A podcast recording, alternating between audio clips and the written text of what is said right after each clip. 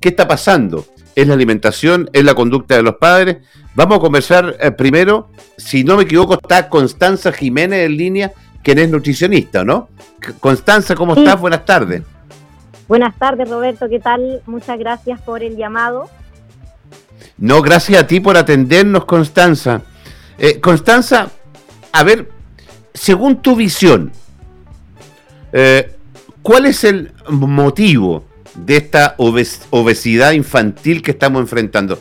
Porque yo creo que también hay una responsabilidad en el comportamiento de los padres. Hazme tu apreciación. Exactamente. Bueno, si bien, como tú dijiste, eh, nombraste una cifra que cuatro de cada cinco niños tiene sobrepeso u obesidad, eh, hablando como de rangos ya más grandes, estamos dentro de los cinco países a nivel mundial con más problemas de sobrepeso y obesidad, casi incluso ganándole a Estados Unidos. O sea, ya es una cosa, las cifras son bastante alarmantes. Yo creo desde mi punto de vista que en los niños, eh, digamos los adolescentes, los preescolares, los escolares que están con este problema, hay un eh, es multifactorial eh, el problema porque hay muchos temas involucrados. Tenemos el tema genético, el tema endocrinológico, el tema de los padres, los malos hábitos, el sedentarismo, el deporte. Son muchos factores que están involucrados. En mi parecer, los padres tienen gran responsabilidad y creo que ahí es donde hay que apuntar a educar o a informar, porque igual se informa, igual se educa, pero, pero cuesta cambiar un poco la cultura que hay acá en Chile porque finalmente los padres son los responsables de qué comen sus hijos en la casa, de qué se les envía de colación o si se les envía dinero al colegio para que compren en el kiosco. Entonces yo creo que gran parte de la responsabilidad, bueno, a nadie le enseñan a ser padre, no, no, no es que uno esté no, pero... No, está bien, pero, pero yo creo que uno... la casa. Eh, está bien, pero yo creo que uno, Constanza, estamos junto a Constanza Jiménez, nutricionista. Eh, yo creo que uno lo que hace también es copiar eh, lo que a uno le inculcaron.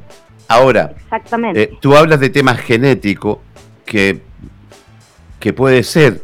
Ha cambiado también la composición de los alimentos. Eh, ah, exactamente, la industria, sí, perdón. No, no, dale, dale. Sí, hoy en día también la industria ha cambiado, los alimentos están cada vez más procesados, le ponen más azúcares o si no sale azúcar en el, etiquetado nutricional, le ponen otros ingredientes que son azúcares camuflados que generan ansiedad. Pero exactamente como comentabas tú, uno replica lo que a uno le enseñaron. Y desde hace mucho tiempo, la abuelita o la bisabuela, que el niñito gordito, rosadito, tiene que estar sano y que tiene que... Se ve sanito. Eh, el otro día, en un grupo familiar, no voy a decir cuál para que. Eh, eh, salió una foto y alguien puso, oh, que te ves sanita. Y quedó la escoba. Porque la lectura fue que estaba gorda. imagínate, esa es la lectura. Está sanita, está gordita. pero hoy en día, la dificultad que enfrentamos también con los niños pasa por el tema del sedentarismo. Eh, yo veo que nosotros, en nuestra época, disculpa que sea tan majadero, eh, yo me iba caminando al colegio cuatro veces al día, desde cisterna hasta el colegio inglés. Eh, hoy día hay mucho más sedentarismo. Muchísimo más.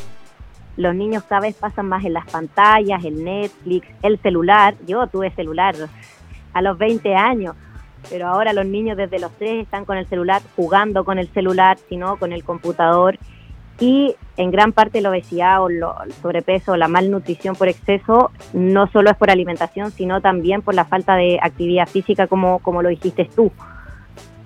Ahora, estamos junto a Constanza. Quería decir algo, pero con respecto al tema que tú, tú dices, que el, niño sanito, como eh, lo, lo, dicen las abuelitas, o a mí me pasa mucho, yo trabajo mucho, a mí la mayoría de los pacientes me llegan porque quieren bajar de peso o por el tema obesidad, sobrepeso, y cuando están más delgados, que en el fondo es cuando más sanos están, la gente los ve en un cumpleaños, en un evento social, oye, ¿qué te pasó? ¿Estás enfermo? Estás enfermo, ¿Te pasó algo?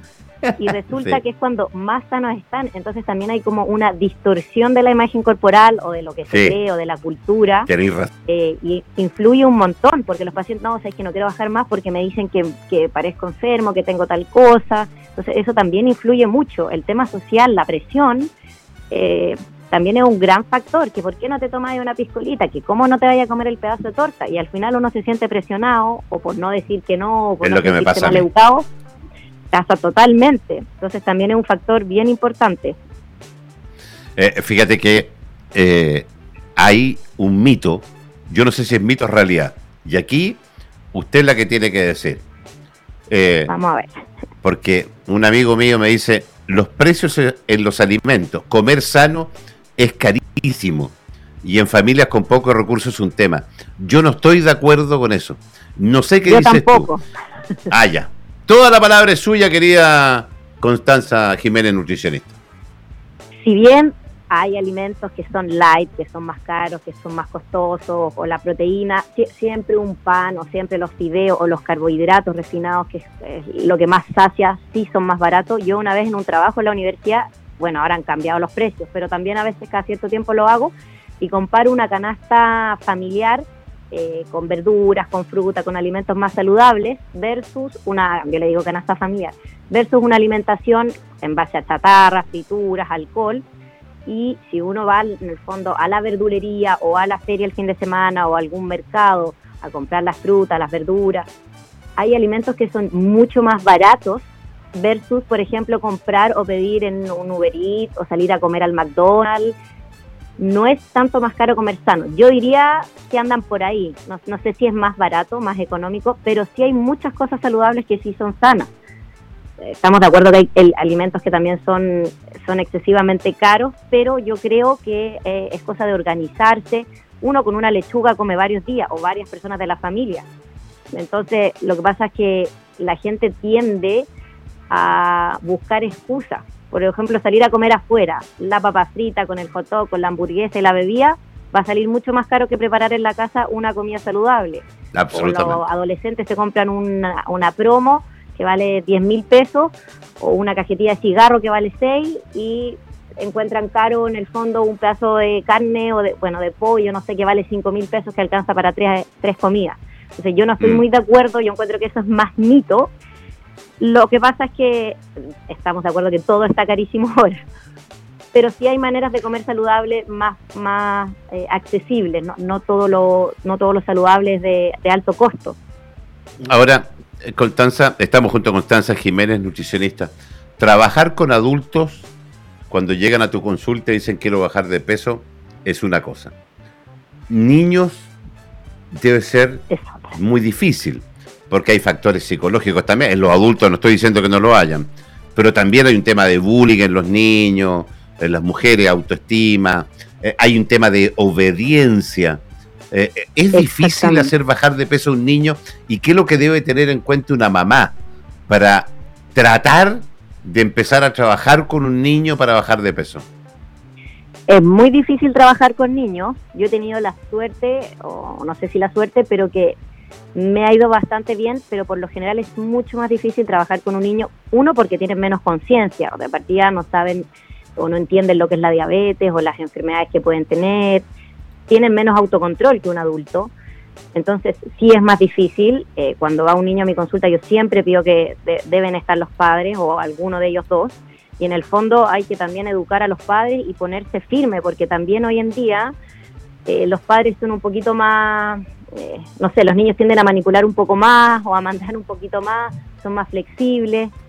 Y para mí, hay gente que puede no estar de acuerdo, para mí los padres son los que mandan en la casa y son ellos también los que compran los alimentos que hay en la casa, lo que se cocina en la casa.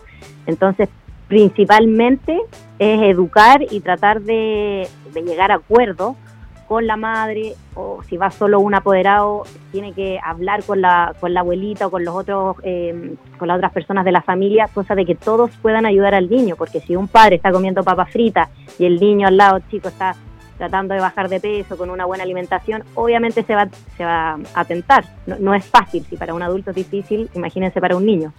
Entonces es, es, una educación eh, de manera global, familiar. Y obviamente cuando hay algunos problemas ya más grandes o de inseguridad o de bullying, de autoestima o algún trastorno, trato de que sea un... Yo siempre trato de, de trabajar de manera bien integral, con algún psicólogo especialista, eh, o con algún tema de alimentación consciente o con el tema de ejercicio, con algún kinesiólogo, porque si no se aborda de manera multidisciplinaria es súper difícil tener el éxito. Entonces hay ahí que trabajar bien, bien a detalle con los padres, porque con los niños yo siempre les explico a ellos de las enfermedades, que las cosas ricas se comen, que las dejen para el fin de semana, o para el cumpleaños, no para todos los días, pero son niños, entonces ahí es donde los padres son los que tienen que marcar la pauta en la casa. Ahora, eh, el nivel de resultado porcentualmente con un tratamiento de una dieta infantil, eh, ¿es alto, es bueno? Mm, por decirte un número, no un porcentaje, pero del, de lo que yo veo de 10, tengo éxito en 6 o 7. Yo lo considero bueno. Bueno. Pero en general, eh, no sé si es tan tan exitoso las dietas infantiles, sobre todo si solo son abordadas por nutricionistas y no como un programa más multidisciplinario. Sí, ¿y de qué edad? Estamos junto a Constanza Jiménez, nutricionista. ¿Desde qué edad yo desde que yo atiendo desde niños desde 6 años en adelante, pero voy a empezar a trabajar no porque no sepa atender a los otros niños, sino que porque no es mi especialidad. Voy a empezar a trabajar con otra nutricionista que ve recién nacidos y preescolares o niños eh, más pequeños.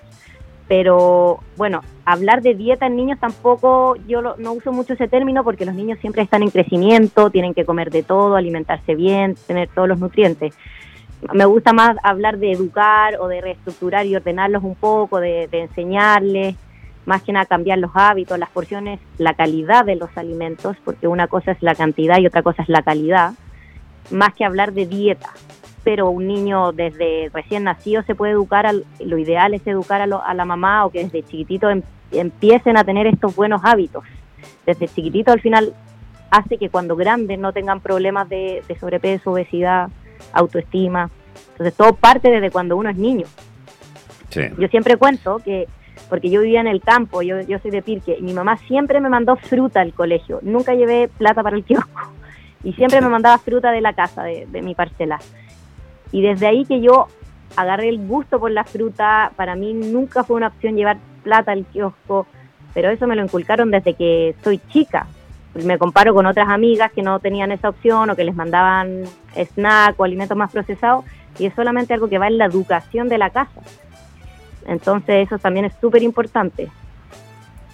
Constanza Jiménez, nutricionista, eh, eh, ¿dónde atiendes? ¿Cómo te pueden ubicar? Están preguntando.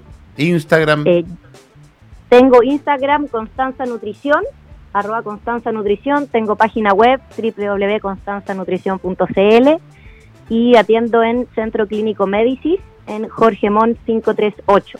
Ahí voy a estar. Arroba Constanza Nutrición en Instagram. Arroba Constanza Nutrición en Instagram, sí. Y en mi página también em, tengo algunos, algunas columnas de cómo sobrevivir www.